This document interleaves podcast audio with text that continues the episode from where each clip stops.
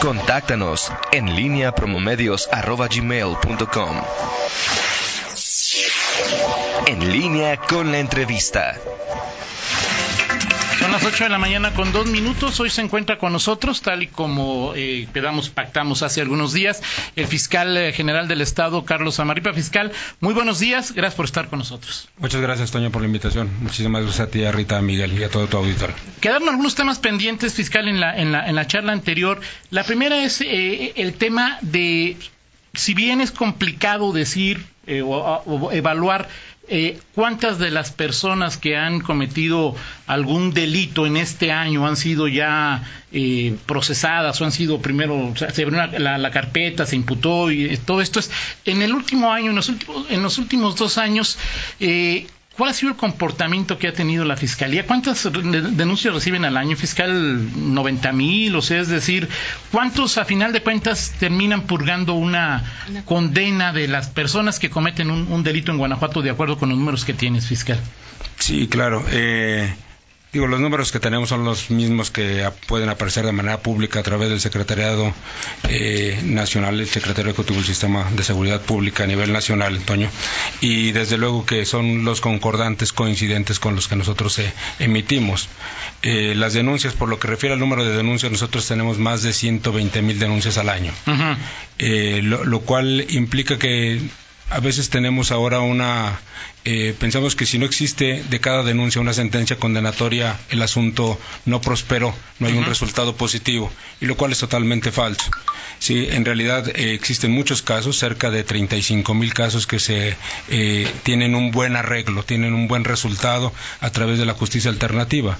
Y digo, y esa carpeta se archivó, pero se archivó porque se restauró, se reparó el daño, porque llegaron a un acuerdo conciliatorio las partes, y no podemos hablar de una de un archivo que no, que el hecho de que no tenga una sentencia condonatoria significa que hubo un mal, una mala intervención, un mal resultado. Al contrario, hubo un resultado rápido, pronto y a satisfacción de las partes.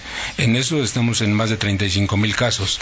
Y entonces nosotros vamos a viendo que muchos de los casos ahora que nosotros eh, estamos llevando a cabo se están resolviendo por esta vía. Por eso es que a nivel nacional somos el estado que más casos resuelve a través de la justicia alternativa. De hecho, nosotros teníamos un récord de cada 10 asuntos que en el país se resolvían por esta vía, tres se resuelven en Guanajuato. Este es más o menos el, en el contexto que pudiera decir que claro que tenemos una muy buenas áreas en nuestras agencias conciliadoras, que ahora se llaman los, eh, las personas que lo atienden facilitadores de acuerdo al Código Nacional de Procedimientos Penales y bueno, tenemos más de 30 mil casos al año. Eh, el año pasado fueron más de 35 mil. y bueno, esto incentiva que sigamos apostando también a este, a este rubro.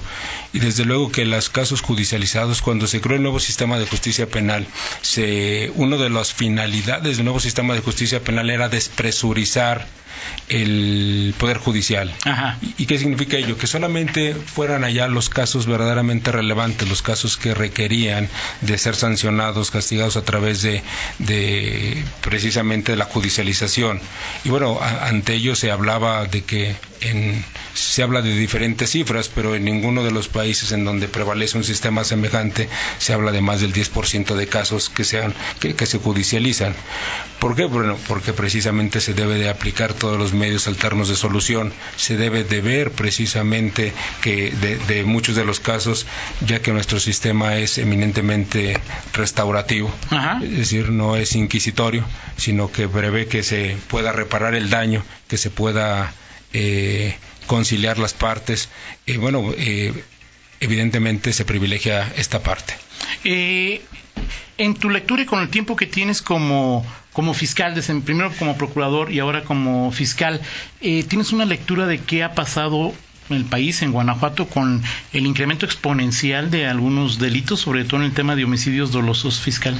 No, bueno, por supuesto, y lo hemos dicho eh, varias veces en diferentes foros, también en diferentes medios. Desde luego, el tema que tenemos de manera exponencial y con esta que yo llamo inusitada violencia que comenzó en enero del año pasado, en donde la cifra prácticamente se duplicó eh, sin duda el ahora haciendo un análisis por ejemplo del año 2018 84.3 de los homicidios tuvieron que ver con un tema de robo de hidrocarburo. 84.3 sí solamente un poco cerca del 10% por un tema de drogas, sí, el resto por cuestiones de diferente índole, prácticamente personales.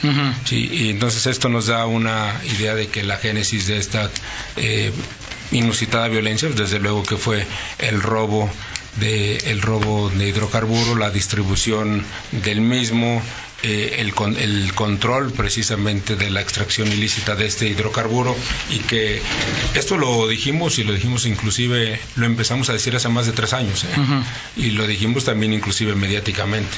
Bueno, ahora, ¿Alguien no hizo caso fiscal? Bueno, yo creo que quien no se, en la parte en donde no se hizo caso es en donde ahora nos ha, no lo ha dicho y corroborado el señor presidente de la República cuando habla de la corrupción que había con Pemex o que sigue existiendo en algunos rubros, ¿no? Y que desde luego nosotros hablamos no de una corrupción, de una complicidad plena ahí con un grupo criminal.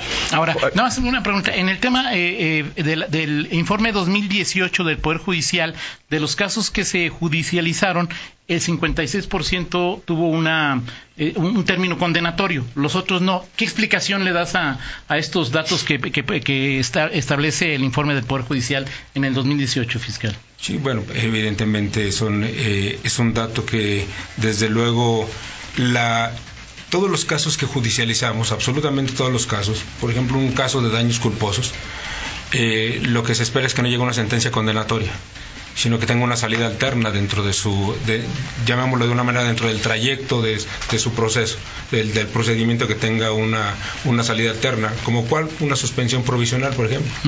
Hoy prácticamente el 50% de los casos judicializados pueden tener una salida alterna a través de la suspensión de, del procedimiento y que, y que precisamente a través de ello no se logre, no se tenga una sentencia condenatoria, pero sí un arreglo entre las partes. ¿No significa entonces el porcentaje eh, eh, establecer una calificación puntual sobre el quehacer que hacen los fiscales. No, por supuesto que no.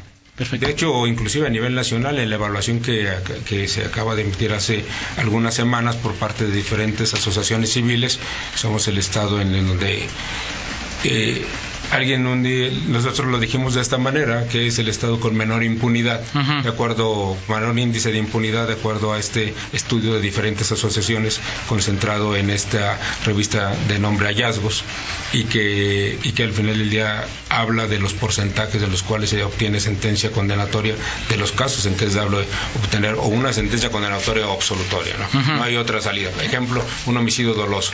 Bueno, y desde luego que en, en esa parte somos, desde luego, la, la, Procuraduría o la instancia de Procuración de Justicia más efectiva. ¿no? inclusive está consultable, es público este eh, esta revista. ¿no? Sí, eh, fiscal, preguntarle algo muy, muy concreto. El, el tema de... Eh, ¿Cómo es muy concreto? En a nivel federal hay una... surgen grupos criminales, cárteles, etcétera. En Guanajuato ha surgido uno en los últimos años. ¿Cómo es que se incuba en Guanajuato un grupo criminal, y me refiero al que opera en Santa Rosa de Lima y sus alrededores, y siendo sobre todo local, regional, y eh, están las autoridades, usted era procurador de justicia, eh, Álvaro Cabeza era secretario de seguridad, ¿cómo es que un grupo se, se, incuba, se desarrolla y llega a ser lo que es eh, frente a las, la mirada o la, la acción de las autoridades? Y hablo en concreto de ese porque es regional, porque es en Guanajuato. Sí, desde luego que tenemos que ver cuál fue el motivo. La, eh, a diferencia de otros grupos criminales que trafican principalmente a veces en el, lo que conocemos más común de un grupo criminal es que trafica con drogas. Es como su actividad principal. Bueno, de este grupo la actividad única era el tráfico de hidrocarburo. Y bueno, en como claro por la corrupción, eh, eh, la complicidad que existe con Pemex y que desde luego en ese ámbito se desarrolló. En, este, en su la lo dijimos muchas veces, la, lo dijimos hace más de tres años. La Procuraduría de Justicia, usted como titular de la misma, eh, tenían seguramente información sobre este grupo. Eh, Por supuesto, no, no, hubo, no hubo, no hubo posibilidad. Ustedes hicieron lo que tenían que hacer se habla, pues, de, o sea, porque la pregunta que se hace es cómo es que un grupo surge y, allí están los que hoy pues, los, lo están combatiendo. O sea, si era la acción de, la inacción de la federación, la corrupción, fue superior a cualquier acción que ustedes pudieran haber tenido en su momento. Bueno, mira, yo, yo, yo no hablaría jamás de una inacción. Nosotros lo hemos dicho y está corroborado.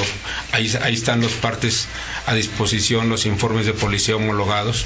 Más de mil detenidos el año pasado por temas de hidrocarburo. Eh, más de 600 cateos solicitados por instancias locales que tiene que ver con temas de hidrocarburo y algunos otros como robos de vehículos, algunos otros como también el, el narcomenudeo, pero que tuvo que ver también el robo de hidrocarburo. Sí, bueno, pues si esto es inacción, yo preguntaría cuántos cateos se han emitido por parte de la federación. Yo creo que ni a nivel nacional es un número que se pudiera asemejar, ¿no?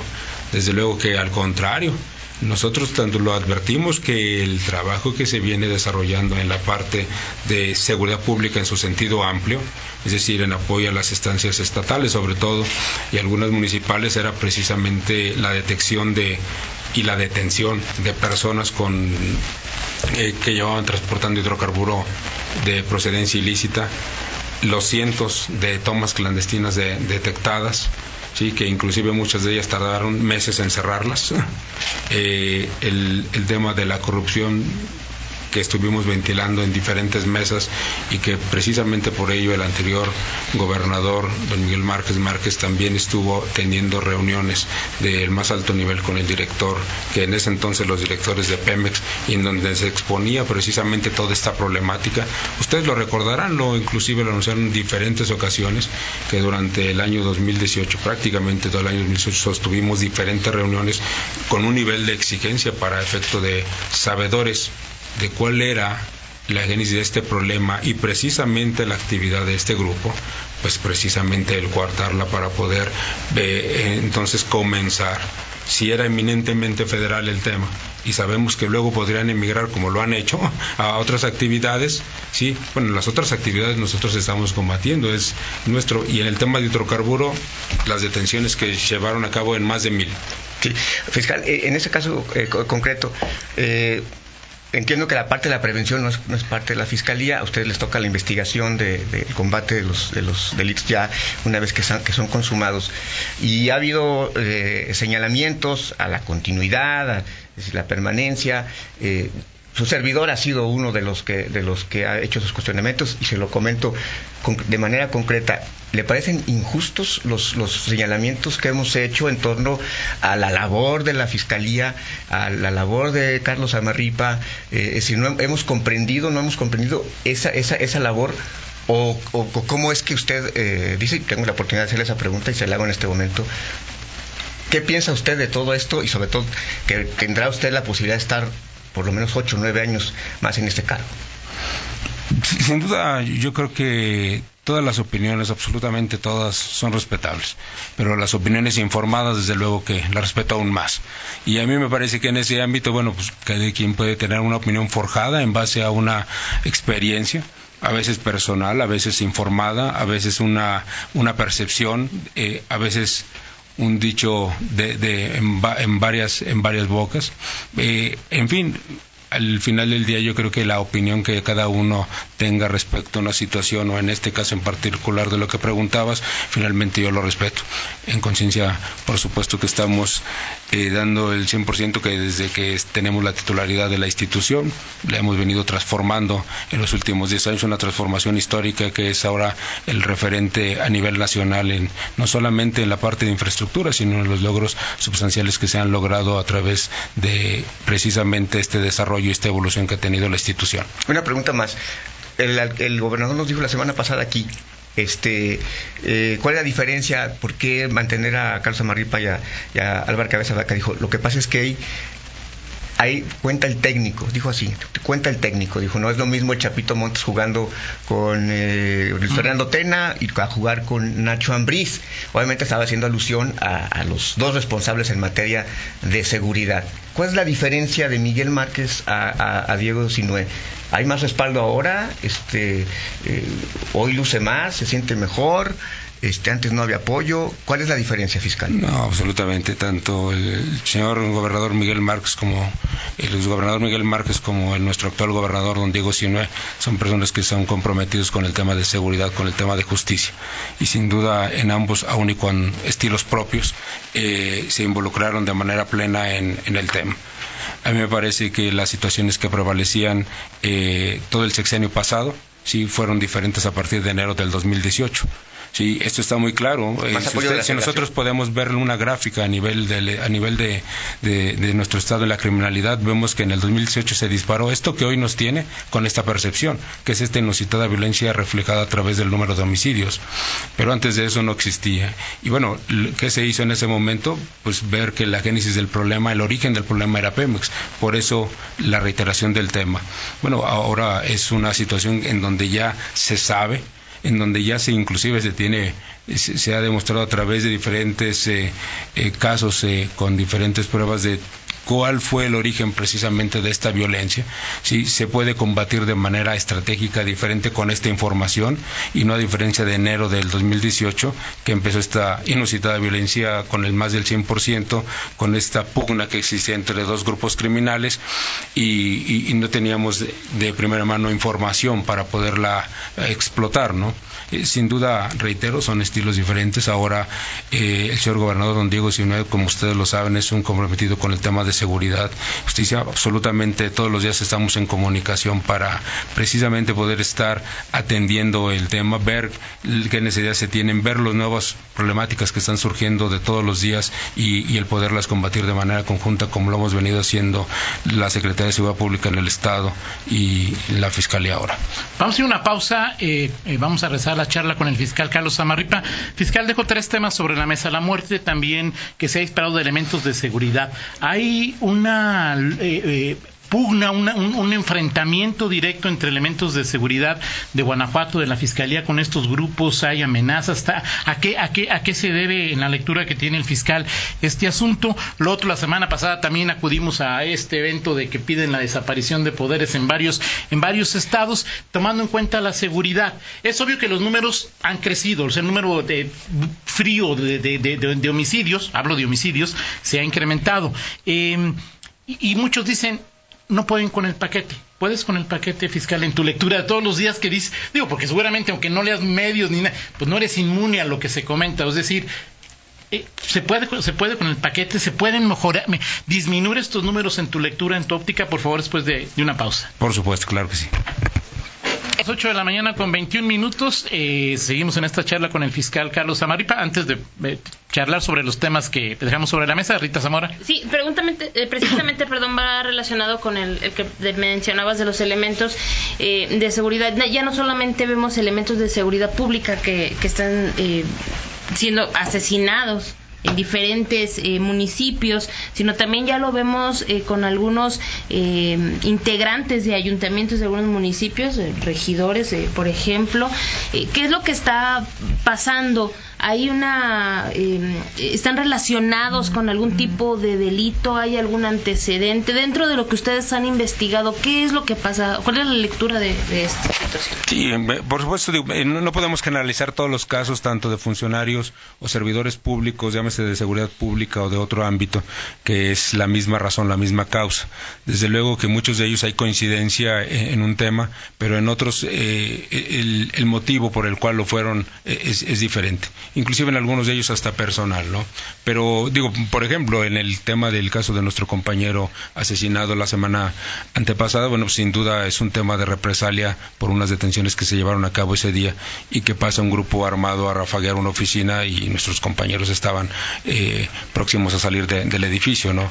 Bueno, pues esto, esto aconteció precisamente por ello, no, no fue una razón dirigida en particular a nuestro, a nuestro compañero que, que perdió la vida y tres más que resultaron lesionados. Eh, en realidad, eh, en ese fue. Ahí tenemos otros, de, en el caso de seguridad pública municipal, por ejemplo, de, Celaya. Bueno, tenemos varios que lamentablemente ya a través de la investigación podemos advertir, sí, podemos demostrar, o ha demostrado dentro de la carpeta de involucramiento que tenía con un grupo. La falta a veces de incumplimiento o la, o la cuestión de vinculación precisamente con con más de un grupo criminal. Y bueno, de, de ahí esto, esto lo explica, ¿no? De ninguna manera justifica el caso, pero eh, esto es lo que ha acontecido. En los casos de los regidores es diferente eh, motivo. Estamos precisamente en, en eh, por culminar la investigación de uno de ellos, el de Apaseo. Y bueno, desde luego que está eh, el asunto, el, el, caso está vinculado a que fueron, lo cometieron fueron integrantes de un grupo criminal, ¿no? Sí. y en, en, el otro caso es diferente el motivo, diferente la causa por la cual aconteció. Me refiero al de Common Four. te preguntaba sobre, hay los, los custodios, por ejemplo, que, que ¿cuál es la lectura de estos de, de, de, esta muerte de policía? ¿Se debe a que hay una eh, se incrementa, ¿Cuál es la, la, lectura que tienes de esta desafortunada cifra de, de, de, elementos de seguridad fiscal que han muerto en los últimos meses? Bueno, desde luego que los grupos criminales van a, van a llevar a cabo todas las acciones que, que tienen a su alcance. Lo que tienen a su alcance es atemorizar, intimidar, eh, generar estos actos de violencia traducidos en estas ejecuciones para intimidar no solamente a particulares, lo vemos como lo están haciendo en temas de extorsión muy focalizado en el tema de, de, de Celaya, sino también cómo lo quieren hacer con las autoridades. Desde luego que hay un nivel de amenaza muy elevado también para eh, quienes está combatiendo a, estos grupos y bueno son las acciones que y repercusiones que se están teniendo. Ahora se, se han estado alertando a toda nuestra gente para efecto de que estén precisamente en eso en una alerta permanente por los posibles ataques que podamos sufrir porque tenemos dos opciones o dejamos de combatirlos o lo seguimos haciendo tomando todas las precauciones para poder evitar bajas de, quienes estamos llevando a cabo la tarea que nos es propia. De lo que le respondías a, Miguel fiscal del sentido de que en 2018 decías creció de manera exponencial, exponencial el número de asesinatos. Es eh, que hay muchos señalamientos hacia tu persona que algunos desinformados otros informe, me, como que es es y te preguntaba es puede uno pensar no eres adivino, por supuesto, fiscal, pero puede, o sea, es, es, es eh, razonable pensar que este número de homicidios va a disminuir en el corto o en el mediano plazo. ¿Sirvió la modificación al 19 constitucional? Eh, todo esto que está en la parte política de, de, pedir la desaparición de poderes por la inseguridad. O sea, es. ¿Cuál es la. ¿Cómo medir en la estrategia de seguridad? si están dando resultado o no las acciones que se emprenden en el número de homicidios fiscal. ¿Es complicado o no es complicado? No, desde luego. Decir, van a bajar. Desde luego, desde luego es muy complicado. Mira, en la reunión de la Conferencia Nacional de Procuradores Fiscales a nivel nacional me pidieron que te hiciera una ponencia de este tema. Y, y, de hecho fui el único procurador que participó en, en, en una ponencia y hubo una coincidencia de manera eh, uniforme, de manera total, de por parte de todos los que integramos la conferencia nacional, incluyendo del señor fiscal general de, de la República. ¿Qué sentido? Que en la medida que se combate el crimen organizado, en esa misma medida van a disminuir los homicidios que estamos viendo, porque la mayoría de los homicidios que estamos viendo son las ejecuciones, ejecuciones mandatadas por los capos de, de diferentes eh, grupos criminales, sí, es decir, el sicario no conoce a quién va a matar, lo conoce para efecto de poderlo quitarle la vida, pero un motivo personal que tenga contra él no, no lo tiene, ni lo conocía ni había hablado con él, no, uh -huh. le pagaron por quitarle la vida a otro, y bueno, esto va a seguir aconteciendo en la medida en que no se combata también el crimen organizado desde de, en, de, en, todos los ámbitos. Uh -huh. Desde luego que la tarea que se ha emprendido aquí en, en, Guanajuato, pues decidimos también hacerlo, llevarlo a cabo y en el ámbito de nuestras de nuestras atribuciones, cuáles son, pues nada más en las que son en el ámbito de nuestra competencia y hemos ido más allá. Sí, hemos ido más allá. ¿En qué sentido? Bueno, nosotros, yo comentaba precisamente en esta exposición que si no hay un combate al crimen organizado, pues desde luego que esto se ve reflejado que en este nivel de ejecuciones para obtener el, lo que ellos llaman el poder tener el control de un lugar, de una plaza, uh -huh. ¿sí? Y, y, es lo que ahora acontece, ¿sí? Y desde luego que si hubiera ya el control, como también sabemos que pasa en otras entidades, pues ya no habría pugna, uh -huh. y si ya no hay pugna, pues tampoco hay este número eh, de, de, ejecuciones que tenemos. En realidad está viendo este número porque hay un combate, un combate real por parte de las autoridades, por lo menos de las estatales 100%. ¿sí? Eh, y bueno, nosotros esperaríamos también que a nivel federal se hiciera algo. ¿sí? Se hiciera algo con... Eh, con este flagelo que desde luego, aún así, yo sí te digo que yo sí veo una luz eh, eh, al final del túnel. Eh, antes no la veíamos, hoy sí ya vemos una luz. Bueno, porque en realidad la eh, aún, aún, sabe, aún sabedores de que el año pasado, hoy te puedo decir que era 84% el tema de hidrocarburo, hoy te puedo decir que al día obtenían ganancias de 50 pipas que extraían dentro de la refinería y pues esto da una ganancia impresionante. Hoy lo sabemos, pero en ese momento no lo sabíamos. Lo intuíamos que eso pasaba, pero no en esta dimensión y bueno, esto te da eh, la capacidad económica para hacer y la, para corromper y hacer una serie de, de, cosas, ¿no? Contratar una serie de gente que te cuide, una serie de gente que haga todas las fechorías que hemos venido. Se ha disminuido significativamente en, en ambos, eh, en, en, todos los grupos criminales que existen, hemos estado haciendo un combate completamente eh, parejo absolutamente y bueno esto en el ámbito de nuestras atribuciones ahorita que comentabas eh, que si estamos que si estamos tranquilos por la polémica que suscitó de mi, de mi, continuidad. Al final del día, el, cuando se piden eh, resultados de nuestra área, de los que estamos eh, obligados, de los que somos responsables de dar, bueno, pues se han estado emitiendo, son públicos y, en este ámbito no, no, no hay regateo. Sí, eh, lo malo es cuando se adjudican o se me pueden imputar casos, hechos, o situaciones que de las cuales uno no es responsable, bueno, pues ahí sí. ¿Te molesta o te enoja No, simple y sencillamente al final del día veo opiniones desinformadas. Ahora, eh, el tema de la unidad de inteligencia financiera ha tenido algún avance o no ha tenido algún avance. Lo hablabas de 120 mil denuncias fiscal y es eh, tienes un personal limitado, o sea, no no no no es y los que van entrando pues los tienes que eh, preparar. Es el hecho, yo como un ciudadano común digo, el fiscal está más dedicado, pregunto, más dedicado a combatir a los grupos del crimen organizado que agarrar a quien... Eh, delitos patrimoniales. A, los, o sea, a, los delitos patrimoniales. Es decir, esta no se convierte eso en un círculo peligroso eh, fiscal. sí lo es. Te dice, hay que meter... Y, pero pues ya mataron a un jovencito en Celaya, le robaron una camioneta. O sea, es decir, ¿Cómo privilegian o cómo deciden o cómo determinan qué es lo, lo, que hay que atacar fiscal? No, bueno, desde luego que eh, en efecto todos estos casos hay que poner una especial atención eh, y, sin descuidar los otros, ¿sí?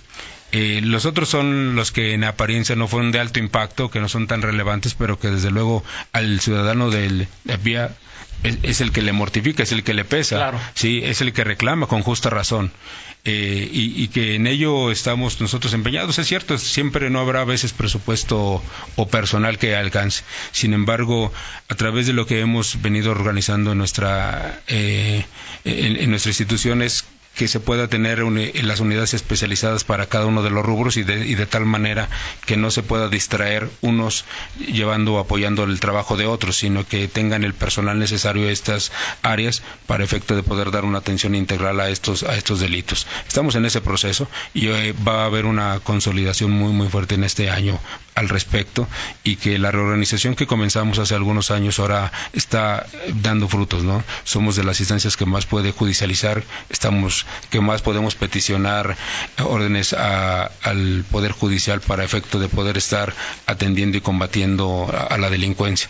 Desde luego que tenemos que tener una atención integral en todos los delitos, no solamente los patrimoniales o estos que causan la, la violencia y que se traducen en una percepción de inseguridad. Todos los tenemos que hacer porque mira, si nosotros también atendiéramos lo otro y no disminuimos y no, y no atendemos a quien está ejecutando a, otro, también eh, eh, tendríamos la impresión de que no se está atendiendo el tema más relevante, el que causa más violencia y el que causa la percepción de inseguridad. O yo te digo, eh, lo comentábamos hace un rato fuera del aire, porque estados vecinos tienen muchísimo más elevado los índices de robo de vehículos, robo casa habitación, todos los demás, absolutamente todos, mucho más elevado que Guanajuato. Mm, y en apariencia, en la percepción, nos mm, están seguros porque no tienen el número de homicidios que tenemos nosotros. Nosotros teniendo muchísimo menos incidencia en todos estos rubros, que no significa que no haya, ¿sí? Eh, significa que nada más eso, que son menos que en otras entidades federativas en donde se perciben seguras. El tema que nos percibe inseguros, el que la gente lo percibe, es aunado a este a esta violencia ejercida a través de las ejecuciones y de cómo se mm, las conocemos nosotros a través de diferentes medios. ¿no? Oye, una, una pregunta interesante que hace Fito Ponce es eh, eh, la demanda, ¿no? es decir, si hay alguien que roba guachicoles porque alguien lo compra, si hay alguien que vende drogas porque alguien la compra. Y escuchamos mucho acerca, fiscal, de que detuvieron a fulano que robaba, y de los que, y de la otra parte del otro extremo de la de la cadena hay, es peligroso ¿Qué, qué lectura qué resultados hay sobre el otro extremo de la cadena fiscal bueno, por supuesto, es algo que yo también me lo pregunto, Antonio, porque el tema de hidrocarburos, como tú lo sabes, es un tema de índole federal. Ojalá y tuviéramos facultades al respecto. Sí, hay veces que eh, poco se puede explicar y que la gente puede entender que no, es una cuestión inclusiva en la que podamos nosotros incursionar. No podemos investigar esos casos. Sin embargo, lo hemos hecho a veces de manera inicial para atender la detención de un caso en flagrancia, para atender a las personas que lo están transportando en ese momento bueno, con esto puedes, nos damos cuenta, y se pueden dar cuenta que hay gasolineras que lo estaban comprando, que hay empresas de autotransporte que lo compraban, sí, y que además hasta se les facturaba, ¿no? digo, no era menos, pero lo facturaban, eh, que se los vendían a la mitad de precio de como se compraba en una gasolinera normal. Y bueno, todo ello, sin ¿Y la Fiscalía Estatal no podía hacer? No, pues no, porque es un tema de índole federal. Lo único que uno podría hacer era hacer del conocimiento a quien tenía que hacerlo para poder tener, para que le diera prosecución a, los ¿Y lo casos. Y por eso lo, vertíamos en las mesas estas con, eh, a nivel... Eh, federal que se estaba en donde estábamos participando y nosotros las propiciamos para estar virtiendo esta información. Por eso se logró también la clausura de más de 10 eh, gasolineras. Recuerdas que se anunció eh, eh, a principios del año pasado. Bueno, pues por la información que se estaba virtiendo y la insistencia de parte nuestra de que se hiciera algo también como bien tú dices, con quien lo estaba comprando. Mira, ahora sabemos, de acuerdo a mucha información que hemos encontrado en diferentes cateos de, que se han realizado, sobre todo en la, en la zona Laja Bajío, en donde hemos encontrado listas de personas que adquirían el, el, hidrocarburo, empresas bien establecidas. Y cuando estamos tocando la puerta de ellos, decían, bueno, pues es que sí me lo estaban facturando, ¿no? Eh, pero ¿quién te lo facturaba si una empresa de autotransporte es patito, ¿no? Eh, o sea, tú sabías que eso no podría ser. Y nadie te puede vender, digo, era Pemex y ya de unos bar de años para acá las diferentes concesionarias que lo tienen, ¿no? Pero antes no podría ser y hemos encontrado X número de facturas de lo que te puedas imaginar de compra de hidrocarburo robado, por supuesto. Perfecto, adelante Rita. Han, estado atacando, y ya lo decía usted aquí, temas como el tema eh, del huachicoleo, eh, como, eh, lo, bueno, lo son algunos otros delitos estos grupos delincuenciales, ¿cómo han migrado a otros delitos? ¿Ha crecido la extorsión? ¿Ha crecido el secuestro en Guanajuato precisamente cuando se comienzan a cerrar ciertos delitos como el huachicoleo, cómo comienzan a migrar los grupos eh, hacia otros delitos. ¿Eso está pasando aquí? ¿Ha crecido la extorsión y el secuestro? Sí, sobre todo eh, ha, crecido en, prácticamente tres municipios que nosotros tenemos detectados, Rita. Eh, la, desde luego que el combate y que se está llevando a cabo de todos los días a, a estas manifestaciones delictivas, pues evidentemente si es cierto que hay disminución y significativa también en el robo de Pemex. Eh, de acuerdo a las cifras que nos han dado o a los porcentajes que nos han compartido, sí, eh, se habla de más del 80% de disminución del robo del robo del interior de la, de la y también de, habla de casi más del 80% de, de menos eh, perforaciones en los ductos sí, o sea, tomas clandestinas.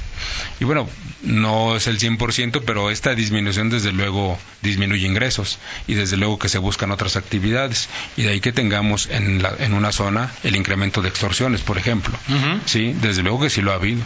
Y desde luego que es un flagelo y el cual estamos atendiendo inclusive con un grupo permanente que nombré para efecto de que esté en una zona determinada y que bueno, nos está dando los resultados, ¿no? Es yo inclusive designé a la unidad de antisecuestro secuestro para que estuviera en la zona y, nos han estado emitiendo resultados muy relevantes al respecto, ¿no? tanto en materia de extorsión como en materia de secuestro. Por ello pudimos en la semana pasada también, hablabas que se ha incrementado el secuestro. Bueno, teníamos a varias personas que habían sido privadas de su libertad, estaban exigiendo fuertes sumas de dinero y, en un operativo que pudo hacer esta unidad se pudieron rescatar a todos. Ahora, eh, esto que está pasando puede, eh, insisto, ya sé que no eres este adivino fiscal, pero puede entonces suponer uno que la modificación que están haciendo los cárteles es que hoy, antes robaban guachicol y se lo vendían con facturas falsas, hoy es más probable que me puedan secuestrar, que se puedan secuestrar o extorsionar a alguien, o sea, e, e, e, esta modificación de los cárteles nos va a afectar más a las personas comunes y corrientes en la teoría fiscal. Eh, eh, nosotros estamos eh, detectando este este aumento de esta incidencia en el tema de extorsión, sobre todo en un grupo, solamente en un grupo.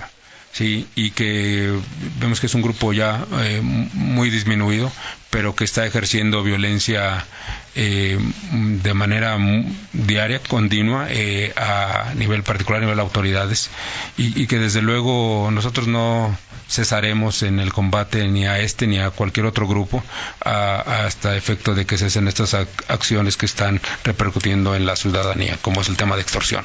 ¿Y para eso requieres la denuncia? ¿Sin denuncias se complica?